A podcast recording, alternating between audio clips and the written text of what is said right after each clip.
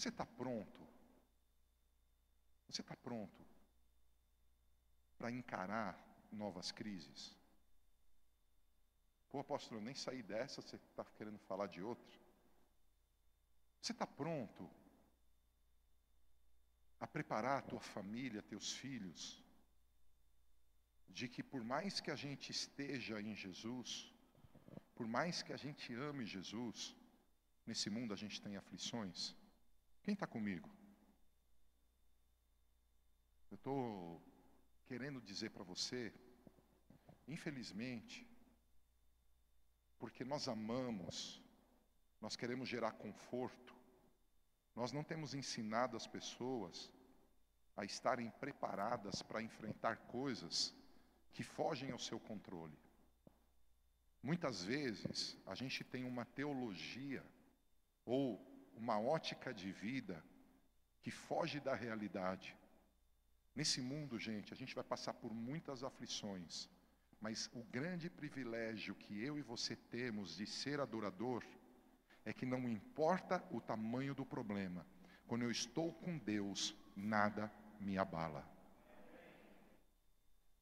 Eu li uma reportagem hoje pela manhã, estava compartilhando com alguém, não me recordo quem foi a pessoa, mas nos Estados Unidos, cerca de 40% da igreja americana, cerca de 40% da igreja americana não voltará mais à igreja ou desistiram de congregar publicamente. Isso eu vi uma pesquisa hoje sobre isso.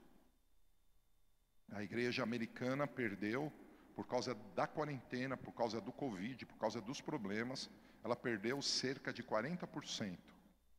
E onde eu vou chegar com isso daqui? Liguei de novo, gente. Vamos ver. Aleluia. Deus te trouxe aqui hoje para a gente falar de adoração e adoradores.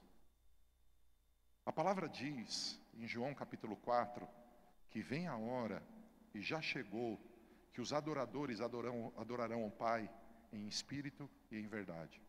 E nesse texto tem um encontro da mulher samaritana com Jesus, e a mulher samaritana falava assim: Olha, é, vocês dizem que é em Jerusalém que adora, nós dizemos que é nesse monte que adora. Aí Jesus diz assim: Olha, mulher, vem a hora que nem nesse monte, nem nesse outro monte adorarão. E aí ele diz: que vão adorar em espírito e em verdade. E talvez você esteja pensando, o que eu estou dizendo com isso? Onde eu quero chegar com isso, irmãos? Diz comigo assim: esses dias, ao mesmo tempo que grandes impossibilidades se levantarão, os filhos de Deus serão ativados a, uma, a um nível mais profundo de adoração e nesse nível mais profundo de adoração, eles surpreenderão o mundo. Ouça, o que você está dizendo, apóstolo? Eu estou dizendo, amado, que eu e você temos que voltar para a adoração. Eu e você precisamos ser adoradores. O que eu estou dizendo? Eu estou dizendo que caos nenhum pode nos separar do amor de Deus que é em Cristo Jesus. Eu quero dizer para você que ainda que tudo na tua vida diga não, em Jesus você pode ter forças para fazer isso reverter. Eu não sei se tudo, de verdade, eu não sei se tudo na minha e na tua vida vai, vai ser revertido. Mas uma coisa eu sei: eu tenho um lugar no Pai, o meu Deus reina, o meu Deus é Senhor, o meu Deus é poderoso, o meu Deus está acima de tudo e todos, o meu Deus é bom, a presença dEle me consola, me conforta, me capacita, me abençoa, a presença dEle é real, a vida com Deus é real, a vida com Deus é mais, é, é mais verdadeira do que todas as minhas circunstâncias fracassadas, a presença de Deus é mais real do que o ar que eu estou respirando, Deus é real ele está acima de tudo e todos, mas há uma igreja que ainda não eh, se aprofundou nessa intimidade, ela não está participando, quer seja como adorador da adoração. Há uma igreja que ela ainda está presa, desculpa usar isso, na religiosidade. Então, qualquer circunstância que muda, qualquer coisa que dá errado, ela se abala. Deus está levantando um povo que está sobre a rocha, vem a tempestade que for, ele vai permanecer. Deus está levantando um povo que já recebeu a vida eterna, e porque a vida eterna está nele, esse povo é o povo mais feliz da terra, é o povo que no meio da solidão não vive solitário, é o povo que no meio da desgraça vive firmado em alegria. Tem alguém desse povo aqui? Nós estamos falando do caminho da adoração, e aí a tela 2. Nós precisamos trilhar esse caminho como igreja hoje reunida aqui pela internet, presencial. E nós entendemos, como diz essa tela, a adoração é um propósito de Deus para o homem. Muitas pessoas estão correndo atrás. Qual é o propósito da minha vida? Eu estou aqui nessa manhã para dizer, recapitulando o que falamos domingo passado. O propósito de Deus para você é ser um adorador. Você pode dizer comigo? Deus, na sua grandeza, Deus, no seu amor, na sua bondade, Deus, na sua excelência, me deu um propósito de vida: adorá-lo. Adorá-lo. Bate no peito e diz: Eu sou um adorador. Eu sou um adorador. Quantos aqui querem e concordam comigo? Se tem algo na nossa mente, se tem algo no nosso coração, se tem algo no nosso espírito, se tem algo no nosso corpo que quer dizer que essa identidade não, não é para nós, que nós não vamos conseguir, quantos concordam que isso cai da nossa vida hoje? É um privilégio ser adorador. Quando você entra na presença do Senhor, o caos, você olha para um vale de ossos secos, você diz: pode viver. Você olha para um mar vermelho e você diz: pode abrir. Mas ao mesmo tempo, quando você é adorador, você olha para o vale de ossos secos e você diz: Ele pode viver, mas se ele não viver, o meu Deus continua bom, o meu Deus continua grande. Quem está comigo? Sabe? Na tela 28, eu expliquei que a adoração ela está ligada à comunhão e que a base, desde o princípio original, é o amor. Por que, que adoração, ser adorador, é algo glorioso, é o propósito de Deus, é algo extraordinário? Porque quando eu entro em adoração, eu cresço em amor, eu experimento o amor, eu conheço o amor. Quantos estão comigo? Eu estou recapitulando, e eu vou ler só mais algumas telas e vou entrar no tema de hoje.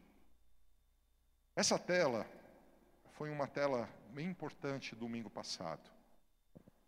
O homem pecou e ele foi expulso da presença de Deus. O Aquiles falou muito bem. Ele perdeu ali, o pecado o separou. E de repente a gente vê Deus expulsando, expulsando o homem do Éden.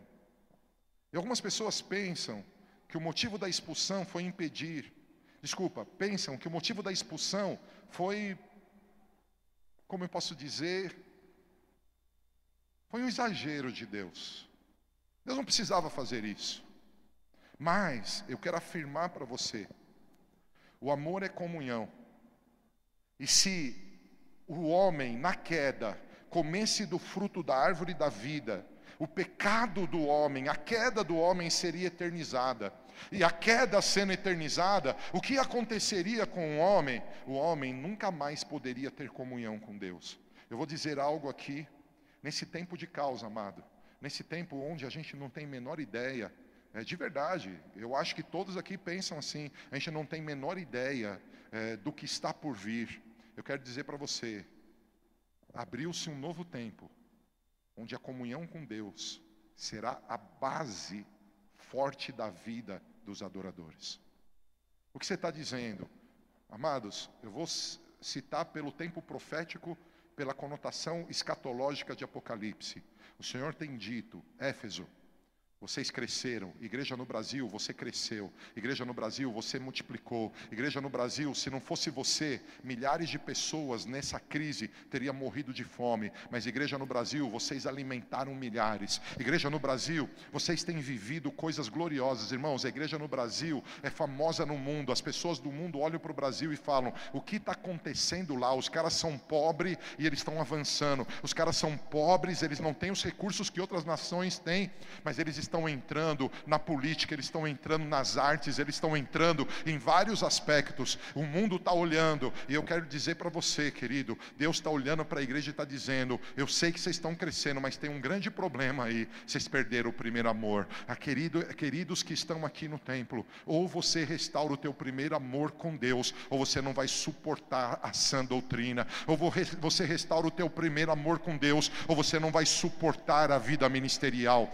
Hoje o hedonismo, hoje o humanismo, ele se levantou para colocar o homem no centro, mas há um Deus restaurando a adoração e adoradores dizendo: "Vocês, vocês são o meu melhor. Eu amo vocês, eu quero andar com você, carne e unha, sabe? Eu quero trazer vocês para minha presença. Eu quero de novo ter relacionamento de primeira mão. Muitas pessoas vêm no culto e eu digo: "Deus falou comigo". E alguém diz: "Deus me ensinou isso". E as pessoas falam: "Mas Deus não fala nada comigo". Esse tempo de que Deus não fala nada com você está acabando. Deus vai falar com a igreja, a comunhão, a restauração será gigantesca sobre a terra de comunhão. Alguém quer viver isso? Não podemos, não podemos conhecer a Deus à distância. Hoje, o que eu vou ministrar aqui, amor é comunhão. Se a queda fosse eternizada, igreja, o homem jamais teria comunhão com Deus restaurada. Jamais, jamais teria comunhão com Deus restaurada. Eu vou entrar no texto de hoje. Tela 44 começa a ministração de hoje. Eu queria que você dissesse comigo, para o próximo tempo que vem,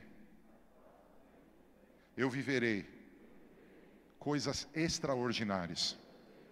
2020 será surpreendente.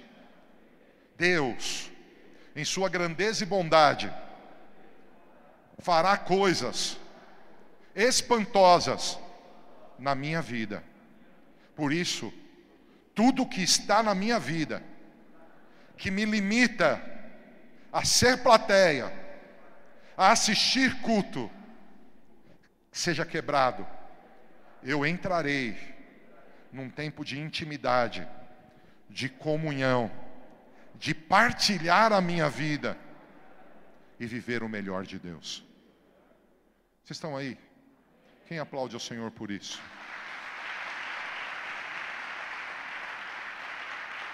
Essa foi a última tela da semana passada, um lugar onde Deus e o homem estavam juntos sem nenhuma barreira. Um lugar onde você e Deus juntos não haverá barreira, intimidade, olho no olho, falar e ouvir. Deus fará um avivamento sobre o Brasil e sobre o mundo extraordinário. Eu ouço o som das águas, eu não sei se mais alguém tem visto isso. Eu tenho tido flashes desse avivamento no meu tempo individual, sozinho. Coisas extraordinárias do Senhor têm acontecido. E eu quero te mostrar algo. Um lugar, guarda isso, um lugar. Gênesis capítulo 2, versículo, desculpa, Gênesis capítulo 22, versículo 9. Finalmente, quando chegaram ao lugar que Deus lhe apontara, Abraão construiu o altar.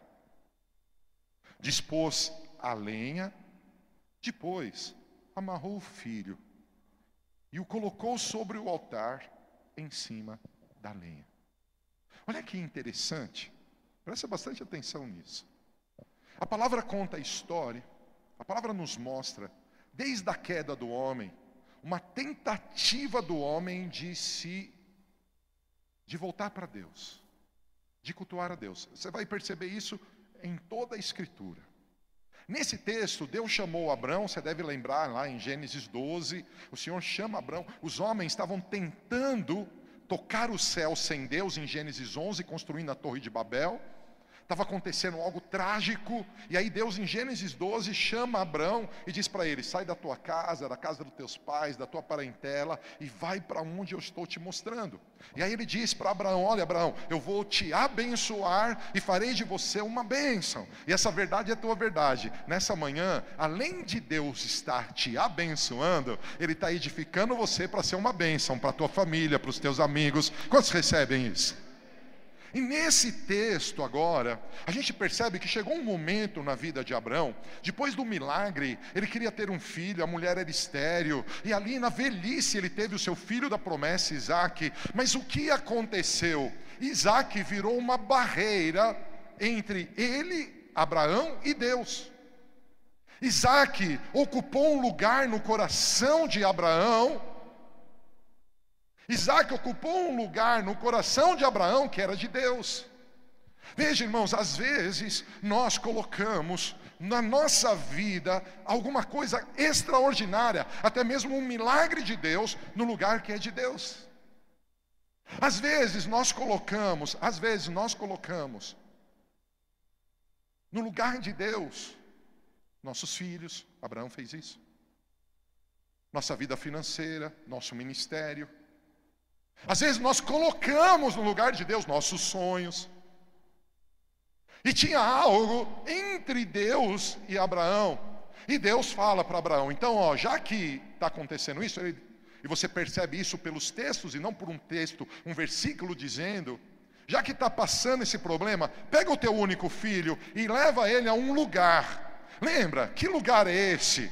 Que lugar é esse? Por favor, querido, eu vou voltar à tela. Lê bem alto o que está nessa tela.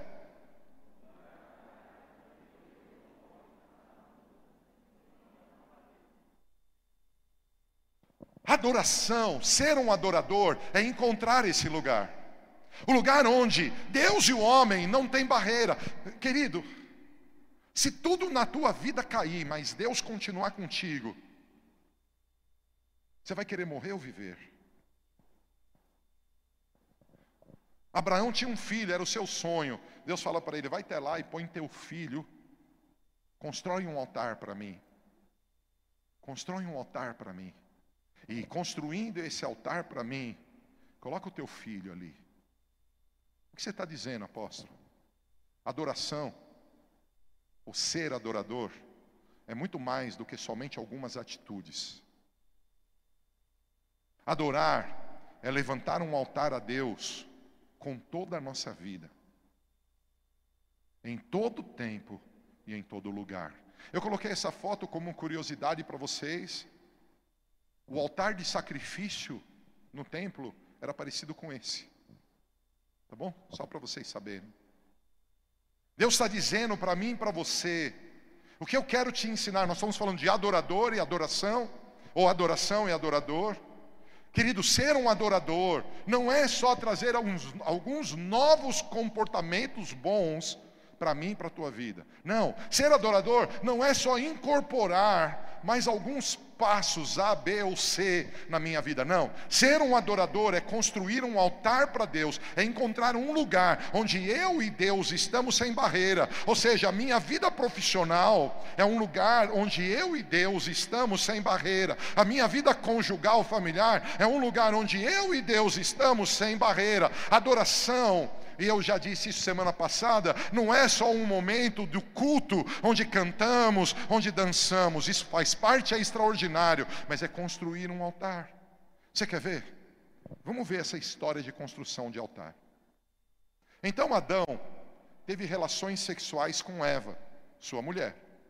Ela concebeu e deu à luz, a Caim, deu à luz Caim. E declarou: Com a ajuda do Senhor, tive um filho homem voltou a engravidar e dessa vez lhe nasceu Abel, irmão de Caim. Abel tornou-se pastor de ovelhas e Caim cultivava a terra. Passando o tempo, Caim apresentou alguns produtos do solo em oferenda ao Senhor. Abel, por sua vez, ofereceu as primícias e a gordura do seu rebanho. Ora, o Senhor aceitou com alegria a Abel e a sua oferta. Olha que forte. Você pode ler? Todavia, não se agradou de Caim e de sua oferenda.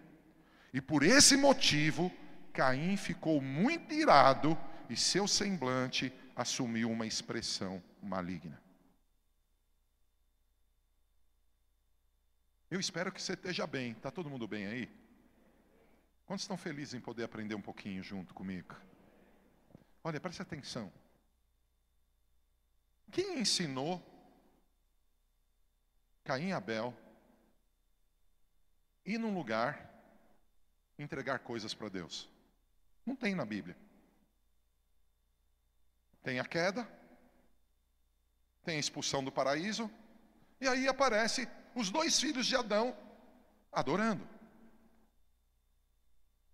Irmãos, talvez você fique triste comigo. Mas posso te dizer algo? Eu e você viemos aqui, como Caim e Abel, adorar. E dependendo de como você veio, Deus não vai receber a tua oferta, a tua adoração. E isso choca uma sociedade que quer colocar todo mundo dentro do mesmo saquinho e dizer que todo mundo tem o mesmo direito e dizer que todo mundo é igual. Isso choca. Não, não, isso é preconceito. Como assim ele não recebeu a minha oferta? Irmãos, é o mesmo Deus, Hebreus 13, 8, o mesmo Deus de ontem, hoje eternamente. Ele não recebeu a oferta de Caim.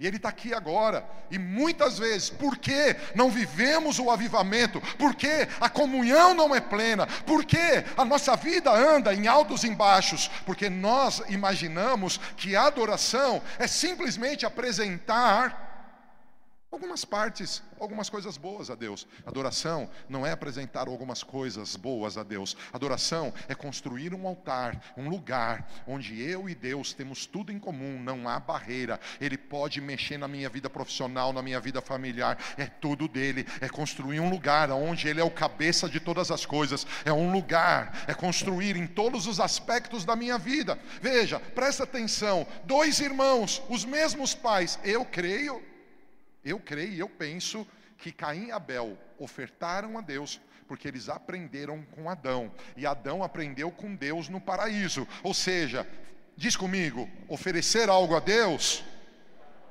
não é algo de necessidade, porque Adão aprendeu a ofertar a Deus no paraíso, lugar pleno e de delícias. Irmãos, tem alguém aqui? Onde vamos chegar? Esse texto diz: Deus não se agradou de Caim. E qual é a minha pregação? Lembra que eu tenho dito para vocês, eu estou zeloso com, pela igreja com zelo de Deus? Cara, eu estou vivendo um tempo, irmãos, que eu tenho dito para Deus: Deus, me liberta. Deus, me cura. Deus, me transforma. Por quê? Porque eu estou vivendo angustiado, angustiado de enxergar uma igreja que não é igreja, de olhar para adoradores que não são adoradores. Eu não quero enxergar isso, eu não quero ser juiz de ninguém, mas Deus tem me mostrado que muitas pessoas que frequentam a igreja não frequentam o céu. Muitas pessoas que conhecem a história bíblica não conhecem a revelação bíblica. E por quê? Porque essas pessoas não têm a ousadia de construir um altar para Deus, como Abraão, de pegar o seu único filho e falar: Pai, o Senhor é tudo para mim. Aí alguém vai dizer: Apóstolo, esse evangelho não vai vingar, esse evangelho é muito pesado, eu quero uma coisa mais superficial. Eu quero dizer para você: o superficial não vai te manter de pé, o superficial não vai te manter de pé diante do que vem, mas a profundidade vai fazer de você alguém glorioso, sal da terra e luz do mundo mundo.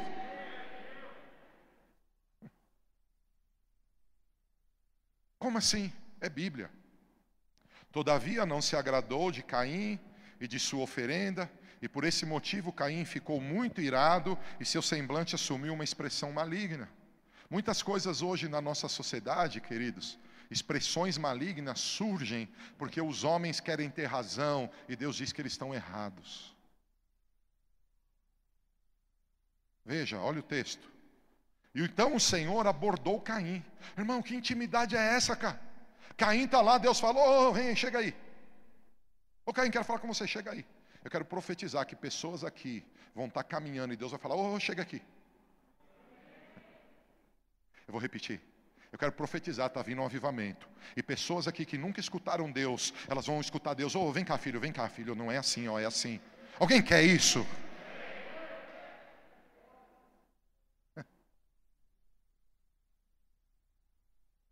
Eis que o Senhor abordou Caim. Por que você está furioso? Por qual motivo o teu rosto está transtornado? Presta atenção. Se procederes bem, não é certo que serás aceito? Diz comigo bem alto, com um sorriso no rosto que eu não consigo ver, mas os teus olhos mostram. Vai, diz comigo bem alto assim: Eu quero proceder super bem e ser mais que aceito. Eu quero ser parte do reino para minha geração. Amém? Se procederes bem, não é certo que serás aceito? Gente, isso significa que por mais que Caim tenha feito algo como adoração, o que ele fez para Deus não foi adoração. O que ele fez foi errado.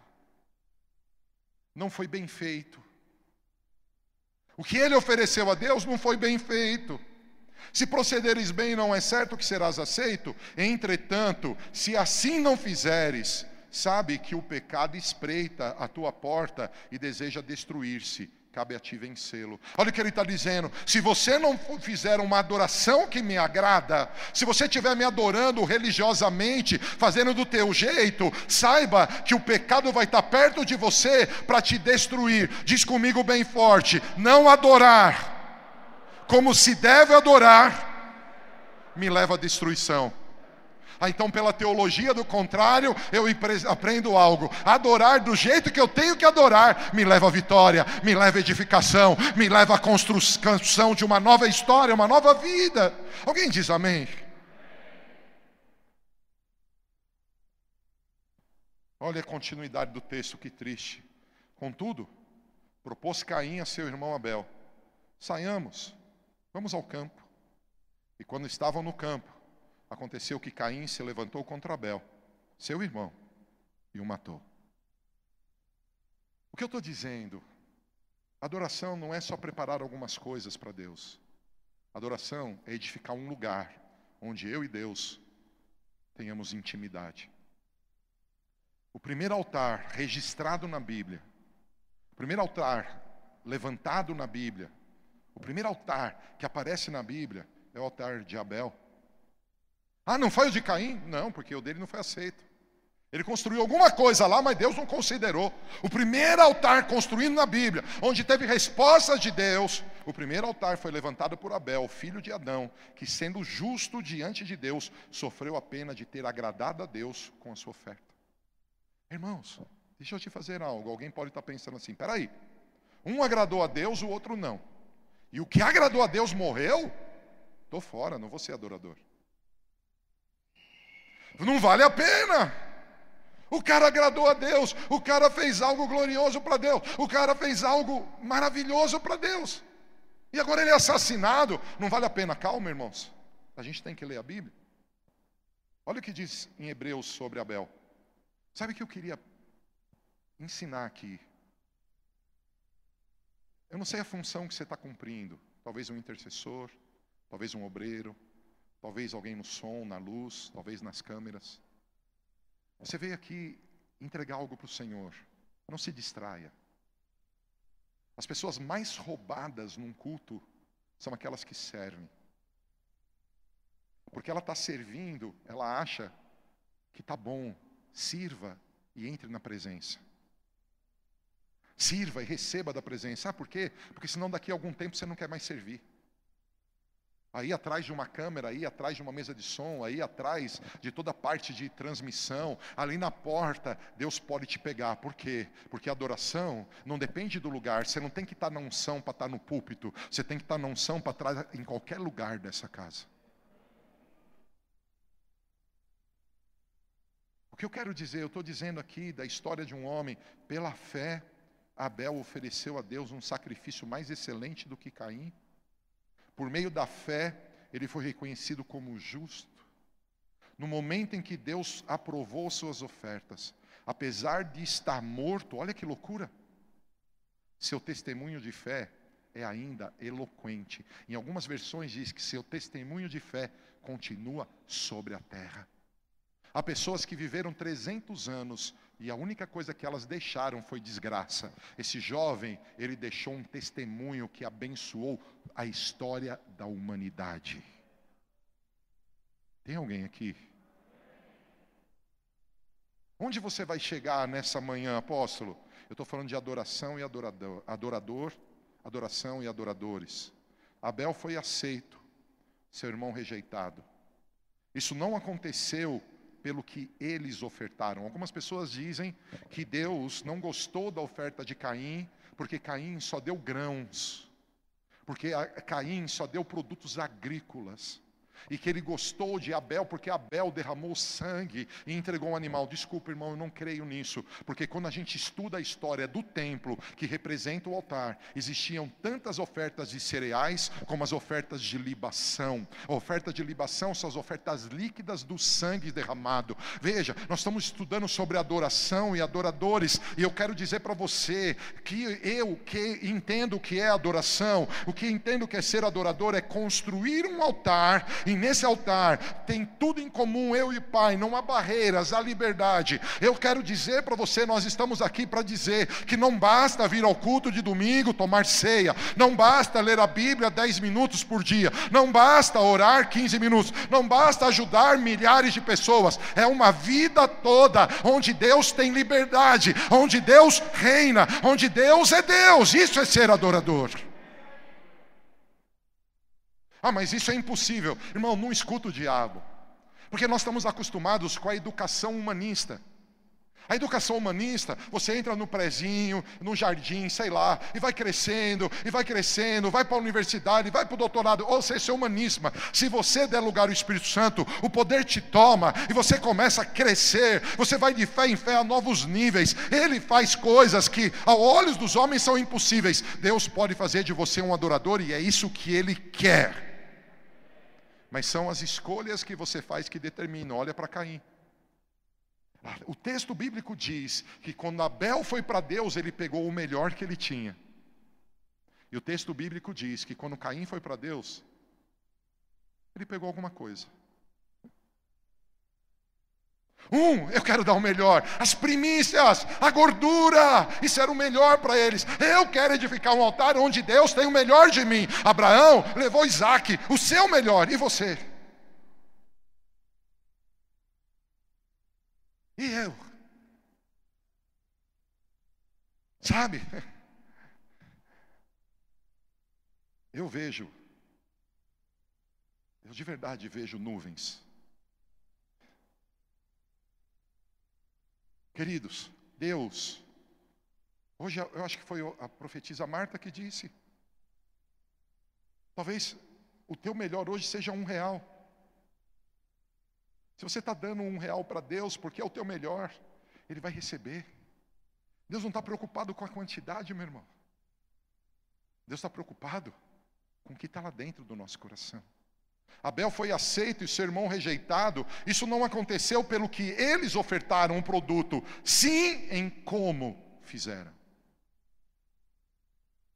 Você que está servindo numa mesa, numa câmera, serviu hoje cantando, dançando, está servindo na intercessão, está servindo na transmissão.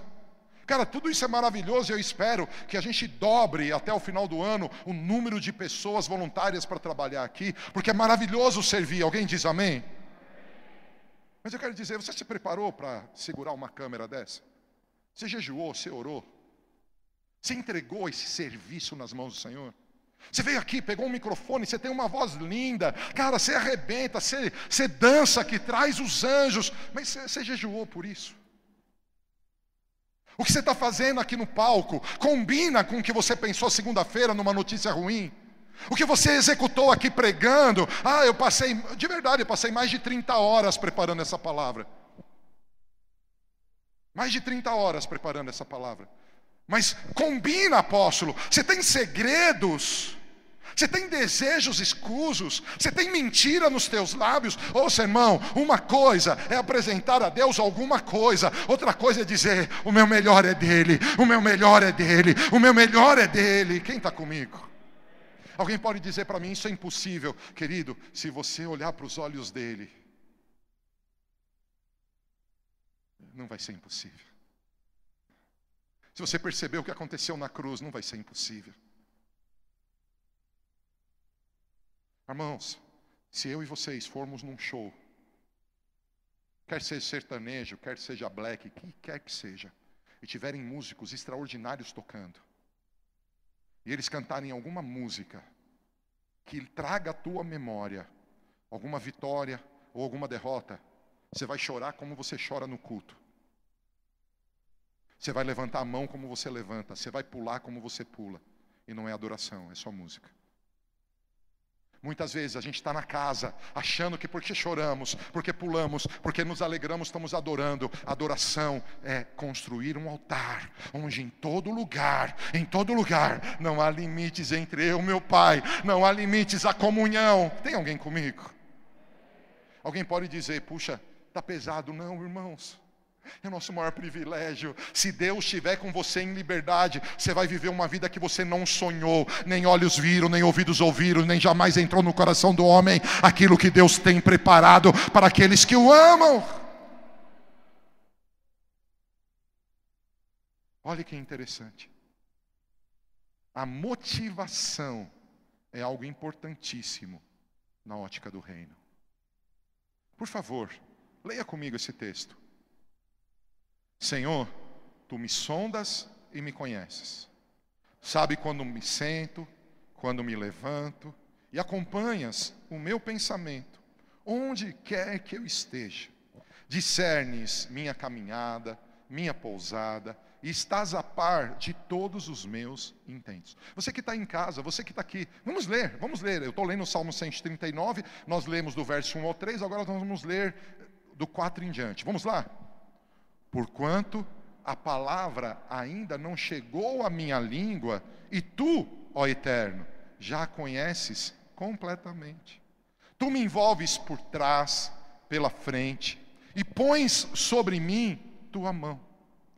Tal conhecimento é para mim demasiado maravilhoso, tão elevado que não posso compreender totalmente. Para onde poderia eu fugir do teu espírito? Para onde poderia correr e escapar da tua presença? Se eu escalar o céu, aí estás. Se me lançar sobre o leito da mais profunda sepultura, igualmente aí estás. Se eu me apossar das asas da alvorada, e se for morar nos confins do mar, também aí a tua mão me conduz, tua, tua destra me ampara. Quem dá glória a Deus por esse texto?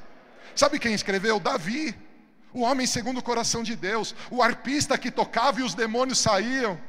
Sabe quem escreveu isso? Davi, um homem falho como eu e você, mas que conseguiu edificar um altar onde Deus era com ele.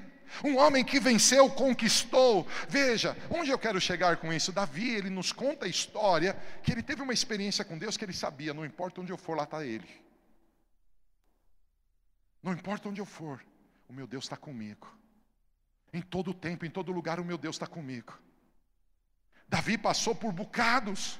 Davi passou por dias difíceis, mas veja que interessante, porque você pode estar falando, ué, mas você está lendo isso que tem a ver com adoração? Olha aqui o que tem a ver, eu vou pular, a gente estava no verso 10, eu vou para o verso 13. Eu vou ler. Tu formasses o íntimo do meu ser, e me tecesses no ventre da minha mãe. Graças te dou pela maneira extraordinária como fui criado, pois tu és tremendo e maravilhoso. Sim, minha alma o sabe muito bem. Você já percebeu aqui ele adorando? Alô, você já percebeu ele adorando? Olha que interessante. Meus ossos não te eram encobertos quando fui formado ocultamente e tecido nas profundezas da terra. Teus olhos viam meu embrião e em teu livro foram registrados todos os meus dias, prefixados antes mesmo que um só deles existisse. Ó oh Deus, como são complexos e preciosos para mim os teus pensamentos. Quão vastos e profundos os teus conhecimentos. Se eu os pudesse somar, seriam mais que os grãos de areia. Se eu os contasse, levaria toda a eternidade e ainda haveria o que contar. E de repente, ele estava falando que onde ele for, Deus está com ele. Ele estava falando que não importa onde ele, ele estiver, Deus está com ele. Agora ele está dizendo: Deus, eu estou entendendo quem eu sou. Deus, eu estou entendendo a minha natureza. O Senhor me formou na minha mãe. E mais que isso, o Senhor predeterminou os meus dias. Deus, como o Senhor é grande, o Senhor me ama. O Senhor tem planos maravilhosos. Deus, eu estou eufórico com aquilo que o Senhor tem para mim. As circunstâncias não negam o que o Senhor tem para mim. As circunstâncias não podem limitar o que o Senhor tem para mim. Deus, como o Senhor é bom. Tem alguém comigo? Queridos, Davi, de repente ele fala: Quem me dera exterminasse os ímpios, ó Deus. Então as pessoas inescrupulosas e sanguinárias se afastariam de mim. Caim e Abel. Não dá para estar junto. Tem alguém aí? Você está aqui porque Deus te chamou para ser um adorador.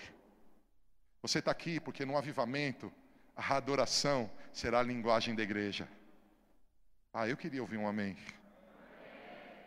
Ah, mas eu não vou ouvir falar do carro novo que eu vou ganhar. Eu não vou ouvir falar do milagre. Você vai ouvir aqui: carros novos vão ser ganhos, milagres vão acontecer. Mas qual é a essência? Adorar.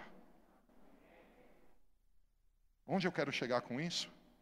Então as pessoas inescrupulosas e sanguinárias se afastariam de mim. Pessoas que com má intenção pronunciam teu nome, tomando em vão como inimigos teus. Senhor, como não odiar aqueles que te odeiam? Como não abominar os que se levantam contra ti? Eu os odeio com ódio implacável. Tornaram-se desta forma meus próprios inimigos. Ei, adoração é construir um lugar, um altar para Deus, onde eu e o Pai não tenhamos barreira. E Davi está dizendo: Senhor, a tua presença, essa grandiosa presença que revela quem eu sou, que mostra o que o Senhor tem para mim, essa presença que eu declaro que o Senhor é grande, ela está me fazendo perceber o seguinte, Deus: aquilo que o Senhor sente, eu sinto também, aquilo que o Senhor odeia, eu odeio também. Se eu for agora para o salmista, um pouco mais para frente, ele diz assim: Quem você adora, você se torna semelhante. Quem é a tua prioridade, é aquilo que você vai ser. Você vive por dinheiro, você vai ser a cara do dinheiro. O que você está dizendo com isso, apóstolo? Irmãos, eu tenho certeza que quando terminar essa pregação, o entendimento vai fazer assim, ó. E eu sabia que não seria fácil ministrar sobre isso. Mas se preparem. Porque tem um Deus rasgando o céu para te encontrar. Só que às vezes, você não consegue deixar de tomar um café. Não consegue deixar de comer um arroz. Você não consegue deixar de comer um chocolate para jejuar ele. Só que às vezes você não consegue acreditar que a palavra dele é verdade. E quando alguém te bate numa face, você revida ao invés de dar a outra. Só que às vezes você diz que você é adorador, mas se alguém está fazendo algo que você queria fazer, você tem ciúmes, inveja. Se alguém foi aceito como Caim, você fica revoltado. Às vezes a revolta é no ambiente familiar. Às vezes a revolta é no ambiente ministerial, profissional. Ou seja, a nossa vida, ela carrega flechas de adoração, mas ela não carrega o altar de adoração, onde Deus pode estar em todo tempo e lugar. Quando Deus está, Ele vai dizer: você está com desejo aí, muda. A ponto de eu e você odiarmos o que Ele odeia, eu e você rejeitarmos o que Ele rejeita. Irmãos, eu quero Eu quero que Deus me dê sabedoria. Eu quero conseguir pregar tudo que está no meu espírito. Eu não, tô, não vou demorar muito, eu estou quase terminando. Mas eu quero insistir com você, querido, acorda, acorda. Não adianta você é, cumprir as coisas de Deus em parte. Por isso que a lei não deu certo, porque ninguém consegue cumprir toda a lei. Então veio a graça. A graça atinge tudo que somos. A graça, ela faz a gente viver. A graça está dizendo: os céus do Senhor estão agitados porque Deus está levantando uma geração de filhos apaixonados pelo Pai, filhos como Abraão, que vão tomar os seus Isaques e dizer: Não, Deus, isso não ocupa o teu lugar, eu tiro ele da minha vida, não há nada mais importante do que eu e o Senhor. E quando eu entendo isso, cara, as outras coisas fluem, que é uma maravilha. Veja. Aí Davi diz: Sonde, meu Deus. Analisa o meu coração. Examina-me e avalie as minhas inquietações. Vê se há em mim algum sentimento funesto. Essa palavra funesto, ela significa um, alguma coisa ruim. E guia-me pelo caminho da vida eterna. Eu queria que você olhasse para essa menininha linda. Tem uma menininha linda aí na tela, ela está fazendo bolinha de sabão. E por que eu coloquei ela aí? Guarda o que eu vou te dizer. Se alguém aqui se dobrar diante do Senhor e dizer: Deus, eu quero ser um adorador, eu quero viver em adoração, eu quero construir um altar, o Senhor vai trazer a ingenuidade de uma criança sobre a tua vida. Eu estava lendo um pouquinho sobre algumas coisas de Maquiavel. Realmente tem coisas maquiavélicas. e eu quero dizer algo para você. O Senhor me disse uma coisa que eu achei tão linda. Ele disse: Paulo, você já reparou como você se ofende fácil? Você já reparou como a vingança passa fácil na tua cabeça? Falei, eu não. Eu não acho que eu faço isso. Ele falou, eu vou te dar experiências. Eu falei, tá bom. Coisinha boba. Pede uma coisa, a pessoa não faz. Lógico, hoje eu tenho maturidade e eu não permito que expressar aquilo, me vingar, tal.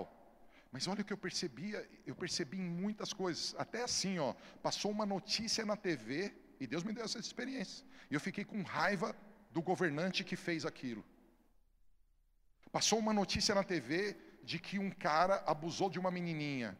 Veio na minha cabeça, cara, eu, e Deus me deu essas experiências que eu não estava, estava tão comum que eu não estava percebendo. Eu veio no meu coração assim, se eu pudesse eu matava esse cara. E Deus me dando as experiências. Aí a gente fala, não, mas não é correto matar? Não, nós estamos na graça. Essa época não era graça. Eu comecei a perceber sentimentos, pensamentos. E o Senhor falou assim para mim: Paulo, você está percebendo que isso te incomodou? Falei: muito. Muito. Eu vou trazer ingenuidade para vocês. A maldade que está impregnada, impregnada na maneira de analisar as coisas, na maneira de falar, na maneira de sentir. Eu vou limpar. A minha igreja vai viver um tempo de ingenuidade. irmão, eu estou eufórico com essas coisas. Eu não quero ter segundas intenções. Mais alguém? Porque conscientemente, eu quero dizer para você, na parte da consciência, eu não tenho essas coisas, não, mas é no inconsciente. E o Senhor está dizendo: ei, a minha igreja será gloriosa. Irmão, vamos melhorar isso aqui. Você se rendendo, construindo altar, será glorioso. Irmãos, eu quero afirmar para vocês, eu afirmo para vocês. Muitos aqui que estão assustados com a condição financeira, vocês vão ser surpreendidos. Você acha que lá no céu tem algum problema financeiro? Você acha que os anjos estão com a asinha quebrada dizendo, puxa, está difícil o céu, hein? Você viu o Covid? Para, irmão, o céu está tudo pleno. Jesus continua reinando soberano. E quando você é adorador, diante de todos os ambientes que você for, você vai revelar essa soberania, essa grandeza. Só que às vezes, queridos, são tantas dores, tantas informações, que a gente se protege. A gente desconfia das pessoas, a gente tem raiva das pessoas, a gente às vezes passa por circunstâncias que a gente não devia passar. Mas Deus está dizendo: edifica o altar e eu vou curando. Edifica o altar, como eu vou fazer com Davi. Eu vou tirar todo o pensamento funesto e eu vou fazer com que vocês vivam algo novo. Diz comigo o que está nessa tela, você pode ler? Deus é onisciente, sabe muito bem o que acontece em nossas vidas, tudo do mais profundo ao superficial. Por isso, não adianta subir ao monte para adorar se a adoração não combina com nossa identidade e história. Quem está entendendo?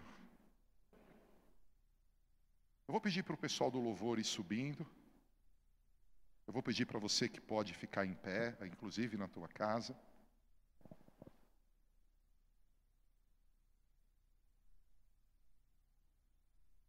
Do Senhor é a terra e tudo que nela existe, o mundo e os seus habitantes. Ele próprio fundou-a sobre os mares e firmou-a sobre os rios. Quem pode subir ao monte do Senhor? Quem pode ficar de pé no seu santo lugar? O que eu vim ministrar aqui hoje? Nós estamos vivendo um tempo e aqui eu digo, eu não sei das outras igrejas, eu digo da nossa. Onde os profetas de Baal e Balaíns se levantaram para dizer, por causa de Jezabel, que eu e você não vamos viver os sonhos de Deus.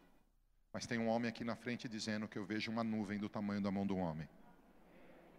E eu quero dizer para você que esses estudos de adoração, assim como Elias reparou o altar, nós estamos reparando o altar. Quero afirmar, amados, o avivamento que, que vem sobre esta casa. Eu, como profeta, estou dizendo isso. Ele vai fazer com que pessoas que não estão abertas, como Davi, sonda-me, prova-me, vê se há em mim algum caminho mau e guia pelo caminho eterno, não suportem o que Deus vai fazer aqui. Você pode ter o pior problema, como talvez eu tenha mais erros e defeitos que você, mas existe um Deus que vai trabalhar com essa casa. Ele trabalhou até aqui, trabalhou. Mas eu quero afirmar para vocês, irmãos, vem um tempo extraordinário sobre essa casa. Eu estou vendo o altar sendo restaurado. Eu estou vendo o altar sendo restaurado. Eu passei por um discipulado junto com a minha esposa, com o apóstolo Guilherme Maldonado. E eu te convido a estar aqui à noite. Se puder vir, se não puder, conecta, porque Deus vai usá-la com uma palavra profética extraordinária, que nós fomos ativados nessa palavra através do nosso Pai espiritual.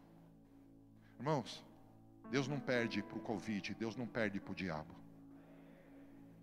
Deus perde na tua vida quando você, como Caim, segue o que você pensa e não o que Deus ensina. Por isso, igreja é um segredo de Deus, porque na igreja você não é a voz da verdade, você é parte da verdade. Na multidão de conselho e sabedoria, quando você não aceita discipulado, quando você rejeita pessoas te influenciando, é porque você é como Caim, não quer escutar ninguém. Deus está restaurando o altar, amados. As pedras estão sendo colocadas, eu falo por mim. Eu não sei você, nesse Covid eu descobri um monte de coisa errada na minha vida. Quando eu falo um monte de coisa, tem gente falando, ah, ele era adúltero, ele era ladrão. Não, nada disso, irmãos. Os pecados capitais, os pecados grandes, eu acho que a gente venceu e não corre risco. Mas eu percebi cada detalhe, até como eu estava gastando dinheiro à toa. Irmãos, como eu estava gastando meu tempo com coisas que não eram prioridade. Esse Covid foi uma maldição, foi, mas foi uma bênção. Em eu perceber que eu estava desperdiçando talentos, que eu estava desperdiçando oportunidades. Eu estou mais assertivo. Aí você fala, puxa, eu achava que você era ungido de Deus, eu também. Mas eu creio que eu estou mais ungido. E não só eu, muitos aqui. Queridos, Deus está movendo sobre a terra. Se você quiser ligar a televisão e ficar escutando as porcarias da televisão, coisas que eu não entendo, como ninguém manda esses caras calar a boca. Você vai no site Transparência Brasil, vai lá no site e pega relatos do Covid, morte e registros. Vai lá no site. O que é esse site? Transparência Brasil. É a junção de todos os cartórios da nação brasileira, onde toda pessoa que morreu foi registrada. E nenhum dia, nenhum dia no Brasil teve mais do que 900 mortes. É muito 900. Mas sai na TV 1.300, 1.400. Cara, os caras mentem como eles querem. Porque o mundo virou maligno, mas Deus está levantando uma igreja que não teme os maus rumores. Deus está levantando uma igreja que onde ela está, ela tem liberdade com Deus. Alguém está nisso? Mas a pergunta é essa, irmão. Eu queria dizer para você que você pode vir como está, ficar como está e vai dar tudo certo. Eu queria poder dizer para você que você é fofinho de Jesus, você vai vencer. Eu queria poder chegar aqui e falar, gente, todo mundo aqui é maravilhoso, todo mundo aqui vai para o céu, todo mundo aqui é santo. Mas porque eu estou com zelo da igreja, como você está, irmão? Nem todo mundo pode subir. Nem todo mundo pode entrar no lugar santo. Se você é alguém que tem inveja, ódio, se você é alguém que está dominado pela tristeza. São ferramentas, amados, que te tira da presença. Quem poderá subir ao monte do Senhor? Quem poderá ficar de pé no seu santo monte? Você pode ler comigo bem alto e bem forte. Aquele que tem as mãos limpas e o coração puro, e não se entrega à mentira, nem age com falsidade. Está claro? Se a graça me alcançou, as minhas mãos serão limpas. Se a graça me alcançou, o meu coração será puro. Se a graça me alcançou, eu não vou me entregar à mentira. Se a graça me alcançou, eu não vou estar ligado à falsidade. Irmãos, eu sou pastor há vinte e poucos anos e me e alegro por esse privilégio. Amo a igreja, não estou desanimado com ela, pelo contrário, eu acho que a gente vai viver algo glorioso. Mas eu quero afirmar o que tem de gente mentirosa, falsa, que tem de gente com essa essas coisas na igreja é assustador. Não seja um deles, não seja Caim. Restaura o altar, porque Deus está levantando adoradores. Quem vai subir ao monte? Quem poderá ficar de pé no seu lugar? Aquele que tem as mãos limpas, coração puro, que não entrega mentira, nem age com falsidade. Esse receberá do Senhor a bênção. E Deus, o seu Salvador, lhe fará justiça. Esses são aqueles que o buscam, que procuram a tua face, como Jacó, ó Deus. Quantos creem nessa palavra? A adoração não pode ser feita de qualquer jeito ou forma. Por isso apontamos a necessidade de construir um altar de adoração a Deus. Construir esse altar vai além de esporadicamente adorar a Deus. Eu queria que você lesse três telas e nós vamos orar. Vamos lá? Onde Deus e o homem estavam juntos sem nenhuma barreira. Por favor. O amor era a base do relacionamento do homem com Deus no propósito original. O amor é comunhão. Queda fosse eternizada, o homem jamais teria sua comunhão com Deus restaurada. E aqui eu vou ler essa última tela. Adorador. A palavra diz em Isaías 43 que Ele nos criou e nos formou. Adorador, fomos criados, mas existe um processo fundamental para ser formado. Quantos aqui querem restaurar o altar na tua própria vida? Quantos aqui precisam? Quantos aqui essa palavra mexeu com você e você quer ser tocado pela presença de Deus para viver essa palavra.